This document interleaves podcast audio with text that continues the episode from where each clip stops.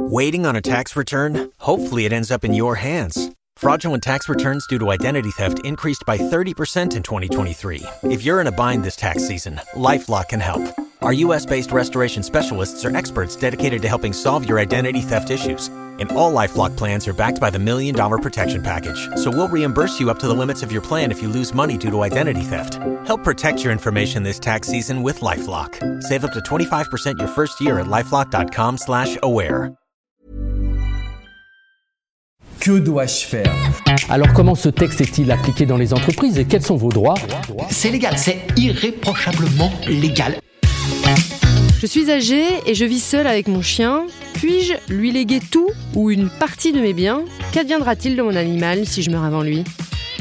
Alors en France, contrairement à d'autres pays, il n'est pas possible de léguer tout ou partie de son patrimoine à son animal de compagnie. Roxane Schmidt, avocat à la Cour. Même si depuis février 2015, les animaux ne sont plus juridiquement qualifiés de meubles en tant que tels puisqu'ils sont des êtres vivants doués de sensibilité, ils sont néanmoins soumis au régime des biens. Donc ils n'ont pas de personnalité juridique, donc pas de capacité juridique, et donc en conséquence, ils ne peuvent hériter.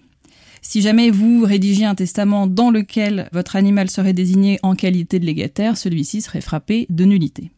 Donc quel sera le sort de mon animal si je meurs avant lui? Donc soit vous n'avez pas pris de disposition testamentaire, et c'est le droit commun des successions qui s'appliquera, et donc de l'indivision successorale, et votre animal étant soumis au statut des biens, il fera partie de la masse partageable.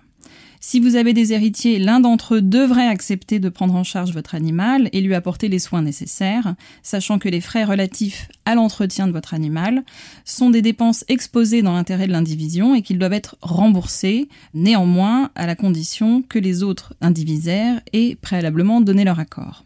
Si la succession est vacante, c'est-à-dire il n'y a pas d'héritier, ou alors ils ont renoncé à la succession, ou alors ils ne l'ont pas accepté dans les délais, il y a un curateur qui sera désigné et l'avenir de votre animal sera effectivement incertain. Donc on vous conseille évidemment de rédiger un testament par lequel soit vous allez léguer simplement votre animal si vous n'avez pas de moyens à un tiers, et encore faut-il qu'il l'accepte, donc il faut l'interroger avant pour avoir son accord, soit vous allez consentir une libéralité en léguant tout ou partie de votre patrimoine, selon que vous ayez ou pas des héritiers, ce qu'on appelle des héritiers réservataires, des enfants, à une personne physique ou à une personne morale, type association, fondation de protection animale, à charge pour elle de s'occuper de votre animal selon vos volontés. Alors attention à prévoir une charge qui soit réalisable, bien sûr, et à rédiger un testament qui ne pose aucune difficulté d'interprétation, parce que sinon il y aura une procédure judiciaire et en attendant votre animal, son sort sera incertain. Euh, bien évidemment, je conseille le leg à une association ou à une fondation de protection animale qui aura les structures pour accueillir votre animal et s'assurer de son suivi en cas de placement par exemple dans une famille d'accueil. Il faudra surtout que vous vérifiez avant que l'association à laquelle vous entendez léguer tout ou partie de votre patrimoine ait la capacité à recevoir, c'est-à-dire qu'il faut qu'elle soit reconnue d'utilité publique, sinon elle n'est pas en capacité de recevoir ses dons et legs.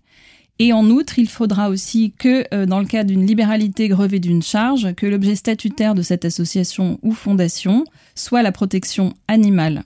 Parce que si vous consentez une libéralité au profit d'une association dont l'objet serait la recherche médicale, elle ne pourrait pas remplir la charge que vous lui avez euh, demandée. Donc, en conclusion, vous ne pouvez pas léguer à votre animal. En revanche, moi, je vous conseille de léguer à une association ou fondation de protection animale qui est reconnue d'utilité publique, donc elle a la capacité à recevoir les dons et les legs. Et si vous grevez votre libéralité d'une charge, il faudra bien vérifier que l'objet statutaire de cette fondation ou association est bien la protection animale, sinon elle ne pourra pas exécuter la charge qui est prévue dans le testament. Pour conclure, premièrement, il n'est pas possible de léguer tout son patrimoine à son animal de compagnie. Deuxièmement, l'animal fait partie de la masse partageable car il est soumis au statut des biens. Troisièmement, s'il n'y a pas d'héritier, l'avenir de votre animal est incertain.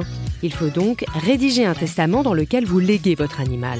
Et pour finir, il est aussi possible de léguer votre animal à une association de protection animale reconnue d'utilité publique.